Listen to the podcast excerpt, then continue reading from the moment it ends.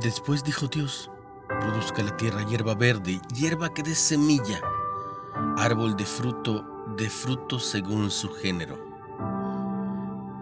Génesis 1.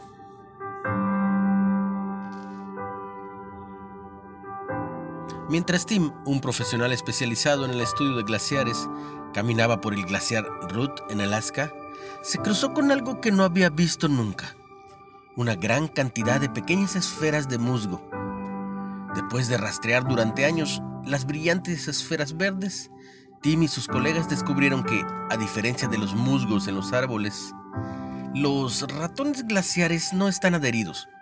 Y lo más sorprendente es que se mueven al unísono como un rebaño.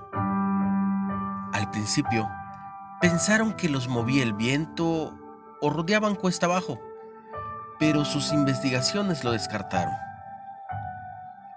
Aún no han descubierto cómo exactamente se mueven, y tales misterios resaltan la creatividad de Dios. En su obra creadora, dispuso que la tierra produjera hierba verde, en forma de plantas y árboles. Velo en Génesis 1.11. Su diseño también incluyó ratones glaciares, todo lo verde. Estos vegetales han encantado con su peluda presencia verde a los científicos desde su descubrimiento en la década de 1950. Cuando Dios observó lo creado en la vegetación, declaró que era bueno. Estamos rodeados de diseños botánicos de Dios que demuestran su poder creador y nos invitan a adorarlo.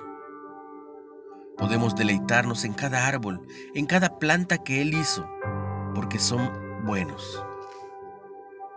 Una reflexión de Kirsten Colmer. Cuando algo de la creación de Dios te produce asombro, ¿te alegras? ¿Qué aspectos de su obra creadora te impulsan más a adorarlo? Dios, gracias. Gracias por la maravilla de tu creación y por poder saber de ti a través de ello.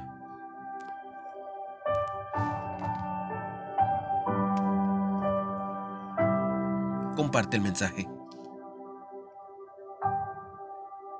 y recibe mucha bendición. En el nombre de Jesús.